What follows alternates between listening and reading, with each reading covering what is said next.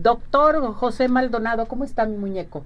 Hola Ceci, muy buenos días a todos, muchas gracias en efecto. Bueno, aquí estamos de nuevo, te agradezco y con gusto saludarte y a ti y a toda la gente de Arriba Corazones que nos escucha esta mañana. Gracias, doctor. Nuestro médico, pediatra, infectólogo, que es eh, perinatal también, para que si ustedes tienen alguna pregunta, alguna duda que hacer, eh, preguntarle algo interesante, llamen inmediatamente. Claro, así es. Vámonos con cáncer de niño. En global, ¿qué es el cáncer? ¿Cómo, eh, el cáncer en niño y en adultos se presenta diferente, doctor. ¿En qué partes de los, del cuerpo, de tu organismo, ataca el cáncer en los niños? Sí, así es. Es diferente, muy diferente el cáncer como se presenta en los niños a diferencia del adulto. La gran noticia en cáncer infantil es que el cáncer infantil puede ser curable hasta un 50-60% de los pacientes.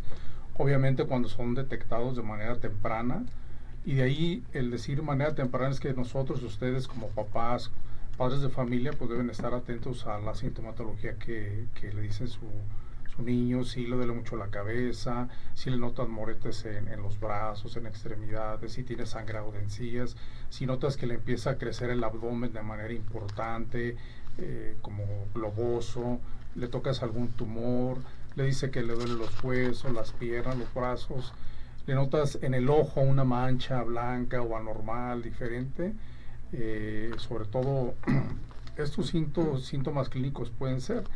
Y algo que frecuentemente sucede y nosotros observamos la fiebre. Aquellos pacientes que de repente persisten con fiebre, con fiebre, yo recuerdo de casos que he tenido en mi consultorio, desafortunadamente, porque bueno, en algún momento nos toca verlos estos pacientes, eh, niños que tienen una semana con fiebre. Yo recuerdo un paciente que tenía ya prácticamente tres semanas que le daba fiebre recurrente, vespertinas, y ya lo han visto varios pediatras, médicos.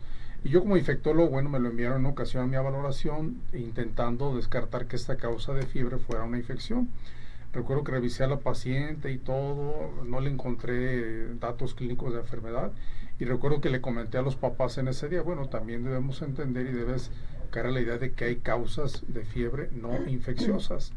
Pensando esto sobre todo en un tumor y en efecto, la niña se fue a hacer unos estudios eh, y terminó hospitalizada ahí en el hospital del IMSS de pediatría con un tumor en el abdomen. Qué barbaridad. Tenía un tumor en el abdomen, yo después fui a, a preguntar por ello, los encontramos y pues obviamente muy tristes, devastados, la niña duró hospitalizada durante varias, varias semanas, meses y pues está en tratamiento, actualmente se encuentra en tratamiento.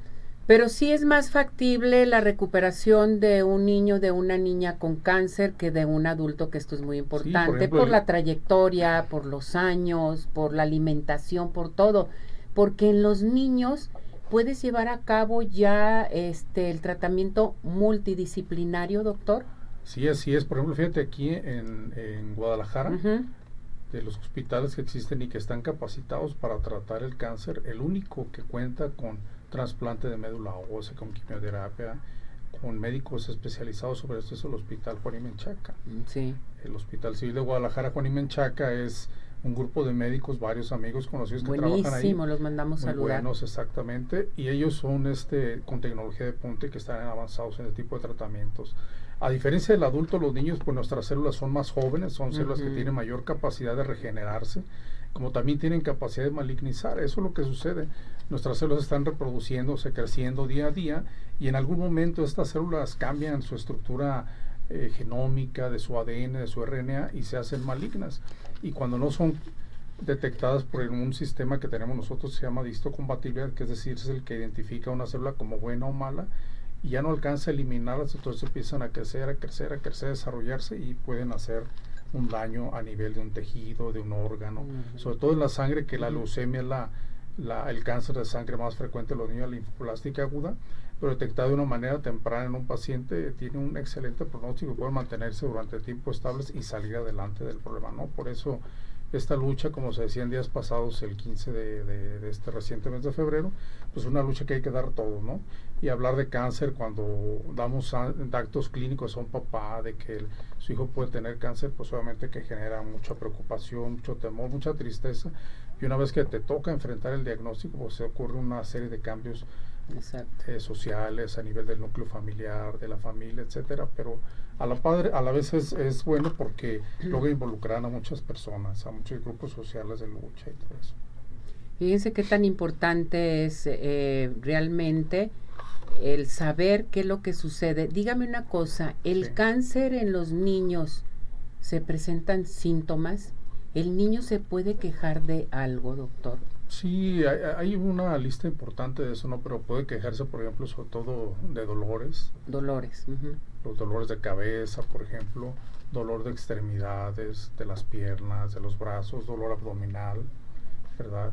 Pueden, los maestros a veces cuando están los niños en las escuelas pueden ver como que están distraídos o pueden dormir mucho, muy dormilones, entonces alerta al papá y le dice, oye, pues yo veo a tu niño que, que se queda dormido, como que no está atento pueden estar distraídos en sus aulas, este, pueden tener trastornos del sueño también, ¿verdad? Niños que no logran dormir de manera corrida, adecuada en el transcurrir de la noche, también pueden ser un dato clínico que nos puede alertar.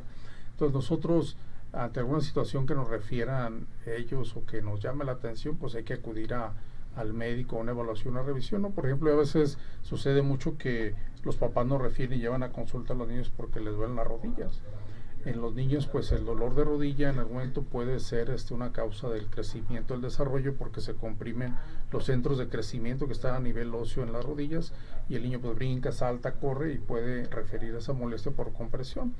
Pero hay que evaluarlos, hay que hacerle algunos exámenes si fuera necesario y ya ver en base a los resultados que no es un problema de cáncer, pero sí este, pueden presentar resultados. A ver, aquí tengo la llamada de la señora Esperanza. Dice, ¿cuáles son las opciones para tratar el cáncer en niños?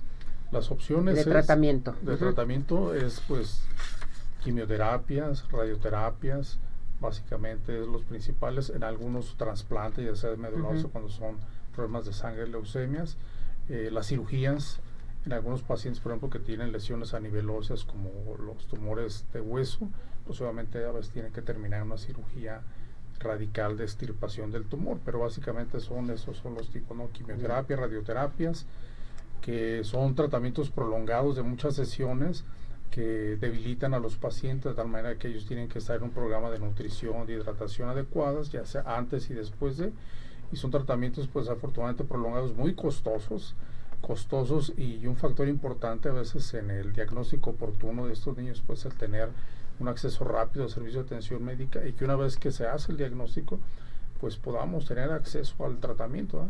Perfecto.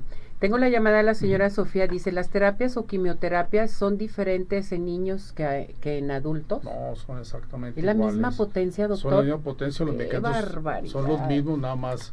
A diferencia del adulto, pues en los niños son a miligramos o rats por kilo de peso por índices de masa superficie corporal, que se establece la dosis que se le va a dar al paciente, a diferencia de los adultos, pero los medicamentos prácticamente son los mismos. Son los mismos. El éxito terapéutico del cáncer infantil, como les comento, hasta en un 50-60% de los pacientes detectados de manera temprana los podemos rescatar de los más frecuentes como tumor de Queens, la leucemia linfoblástica aguda, los retinoblastomas, que son los más frecuentes. Y hay, en base a eso, pues ejes de, de ruta, de diagnóstico, de tratamiento oportunos para tenerlos disponibles en su momento. Pues fíjense, ya aquí ya escuchamos al doctor eh, José Maldonado, que es eh, bien importante el checar a nuestros hijos. ¿Cómo saber si está pasando algo con nuestro hijo que tiene cáncer? ¿Hay algún tipo de examen que se puede hacer, doctor? Pues También este el cáncer de niños es genético, ¿no? En un momento dado. Eh, efectivamente puede ser. Hoy en día se, se, está investigando mucho en la epigenética, en la mm. nutrición, en la exposición que tenemos a ciertos alimentos, a ciertos componentes de, del ambiente, del clima. Hace muchos años, decir 40 años, no, no había cáncer. Eh, o decir hace 40, 50 años no pensamos en pacientes asmáticos. Hoy en día, como ha cambiado mucho el entorno del clima, de nuestro entorno social, lo que respiramos, lo que vivimos ya en el medio ambiente, ha habido hasta congresos en pediatría que se llaman solamente para enfermedades producidas por el medio ambiente. Entonces, ¿qué tenemos que hacer nosotros? Bueno, ir con tu médico, con tu pediatra, con tu, a tu unidad de medicina familiar, hay que pesar al niño, medirlo, estar revisando su alimentación, sus vacunas, ir haciendo un seguimiento, una curva, por ejemplo, de cómo va su peso, su ganancia de peso, su talla en base a la alimentación. Y si el niño va bien clínicamente en los estándares esperados, pues es un niño sano. Pero el paciente que no empieza con el peso adecuado, con la talla adecuada, que no se nutre adecuadamente o que tiene algún rechazo, está pálido, está moradito de los labios, de las uñas, flaquito, decaído, triste, no aprende, no quiere ir a la escuela, pues un paciente que a lo mejor sí ya tenemos que hacer un examen de sangre, hacer una evaluación ya clínica. Yo en lo personal no me gusta andarles pidiendo muchos exámenes de sangre a los niños porque ya se ha estudiado también en un, en un congreso nacional, que bueno, estatal que hubo aquí de pediatría y de infectología pediátrica en el estado, donde la autora Mónica Cecilia, Mónica Mercado, presentó toda una casuística de los exámenes que iban de niños que llegaban a la consulta externa y les pedían exámenes de rutina, que de orina, de sangre y todo. Y más del 90% de esos exámenes que solicitaban los niños para ver qué les encontraba, no les encontraba nada. Entonces bueno, ¿para qué lo pico? Entonces, si yo voy a buscar algo, pues pido el examen específico para ver qué voy a encontrar. Y digo esto porque mandamos a los niños al laboratorio a sufrir, a llorar, los agarran, los aprietan, espérate, no te mueves, ve la agujota, te entra. Entonces, es un hacerlo sufrir si es necesario, pero si hay una indicación clínica o un dato que te llame la atención, pues hay que preguntarle al médico qué tipo de examen es el adecuado para hacerlo. Que pueden ser resonancia magnética en algún momento, una tomografía, una radiografía y exámenes de sangre, sobre todo especiales para ver plaquetas, glóbulos rojos, glóbulos blancos. Muy bien, doctor. Pues si nuestro público desea platicar con usted, que tenga alguna duda, en fin, ¿a qué teléfono se pueden comunicar con usted? Pueden comunicarse al 36 41 30 42 o a mi celular 33 14 17 01 60. Repetimos el otro, doctor, 33 36 41 30 42. 3042. Es del consultorio del doctor José Maldonado, nuestro médico pediatra, infectólogo y perinatal. Doctor, muchísimas gracias. Aquí lo espero nuevamente con más temas a tratar de pediatría. Te agradezco mucho. Que le vaya muy bien. gracias, doctor.